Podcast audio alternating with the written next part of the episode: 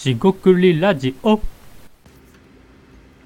こんばんはしごくりラジオの大橋です今回もしごくりラジオ始めていきたいと思います、えー、今回ですねちょっとしたプレスリリースいわゆるアンケート調査、えー、なんですが、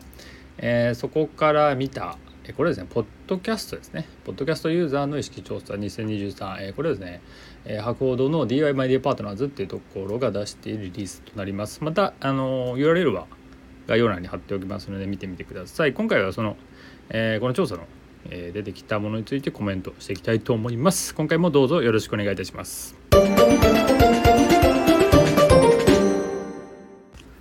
はい、四国ラジオの大橋です。今回ですね、えー、メディア環境研究所というところで、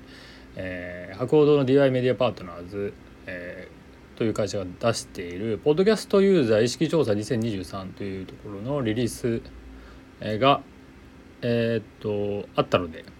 ちょっと面白いなと思って見てみました。まあ、小ネタということで。でですね、えっと、詳細はまた貼っておきます。で、この概要はですね、まあ、まとめられてるんですが、要は、えー、っと、まあ、15歳から69歳だから、えっと、まあ、労働人口とかって言ったりすると思うんですが、えー、ポッドキャストの利用じ、ポッドキャストの利用実態を調べたということになります。で、いわゆる Z 世代ですね、10代、20代の、まあ、若い人ですね。は、えー、3人に1人33%の人がポッドキャストを使っている、まあ、要は3040代ですね。まあ私ですね、えー、は2割ぐらいで5060代になるとまあ 9%1 割切ってくる、えー、とこ、えー、いう結果になってます。ちなみにですねその利用、えー、頻度は月1回以上なのでうーんって感じになるかなと思います。ただ月1回も使わない人はポッドキャストとかねそもそも聞かないってことなんでこれですねまあ肌感としてはですねあの読書ですね、えー、僕自身本が、えー、好きですがなんか最近読んでないなとか思いつつも月に1回以上読書すると多分半分ぐらいしかいないみたいなデータがあって、まあ、実際そうなんだろうなっていうのが、えー、感覚としてあります。なので月1回っていう、えー、目安、えー、ポッドキャストをね例えばこのスタンド FM とかもよく聞いてる人はですね毎日聞いてるような人はあのめちゃくちゃ聞いてると思うんですが聞いてない人にとってはそれ1回でも聞くってやっぱすごい、えー、頻度として利用としては、まあ、そこそこの目安になるんじゃないかなって思ったりします。月に1回確実に聞くっていうのとえー、と何て言うんでしょうね、まあ、週に1回とかなんかその習慣化とかもあるんでなかなかこれだけで判断はしづらいんですがまあでも若い人は割と聞いてるよっていうことになってます。でここから、えー、面白いのがその魅力っていうことで特に Z 世代に対して、えー、聞いてるものがあるんですが、まあ、1位はですね、えー、その魅力ですね。ポッドキャストの魅力っていうのを聞いてて何が一番魅力かっていうとここでしか聞けない人や内容の話があるっていうのが1位。2位はですねながら聞きで効率よく情報を得られる、えー、3位はですね家事や運動など生活をはかどらせてくれると。えー、いうところになってます。まあ、ただですねこの番組とか、まあ、インフルエンサーとか著名な人とかもあると思うので、まあ、これはまあそんなもんなのかなみたいな感じで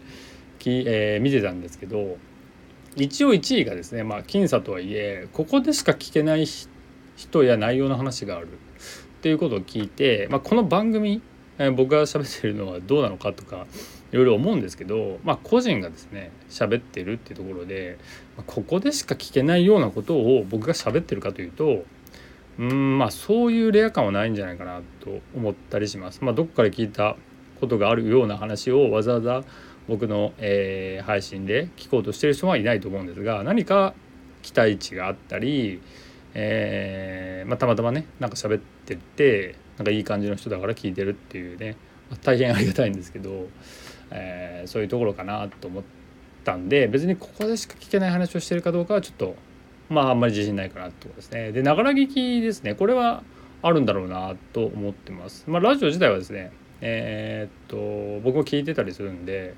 あのなんか作業しながらとかでもあの内容がちょっとねあのしっかりしたものだと聞きづらかったりするんですけど、まあ、この配信もですねながら聞きで聞きやすいかちょっと分かんないですよね。で、まあ、家事や運動で、ね、ストレッチとか僕もやってますけど5分10分の間になんか配信聞くのはありかもしれないですねただ内容とかその構成に慣れてないとちょっとそのいつ集中していいか分かんなかったりするんで、まあ、その辺りが課題かなとかそんなことを思いました。で、えー、全体の所感ですがそういうポッドキャストって若い人の方がえー、っと、定着してるというかまあラジオっていうよりもね、まあ、ラジコとかありますしアプリで聞くっていうのが、えー、音声をね聞くっていうのが、まあ、ちょっとした、えー、流行りだったりもしくはそういう流れがあるっていうのは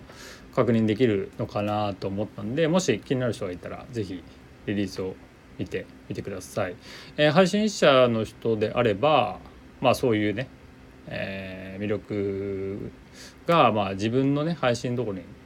反映されてるかとかっていう見方もある と思うんですが、まあ、別に参考程度ぐらいですかね。でえっ、とそうですねそのポッドキャスト自体が、えっ、とこう若い世代に聞かれてるってことはまあ全然面白いというか良いことなんじゃないかなと思いまして今回紹介してみました。えっ、と配信もですねそういうまあ今回ですねここでしかないって言われるとなんか急にこうなんですか体が構えてしまう、えー、緊張感が出てくるんですけどまあ、そこまでね緊張せずにちょっとゆる良い意味の緩さと良い意味のこう緊張感があるぐらいが、まあ、いいのかなと、まあ、友達と喋ってるっていうねそういう感じもちょっとねあの慣れ慣れしい感じもしますしその後のね距離感がまあ面白いところかもしれないなっていうところです。えー、今回は以上となります。えー、ここまでお聴きいただきましてありがとうございました。えー、今日も一日お疲れ様でした。というわけで失礼いたします。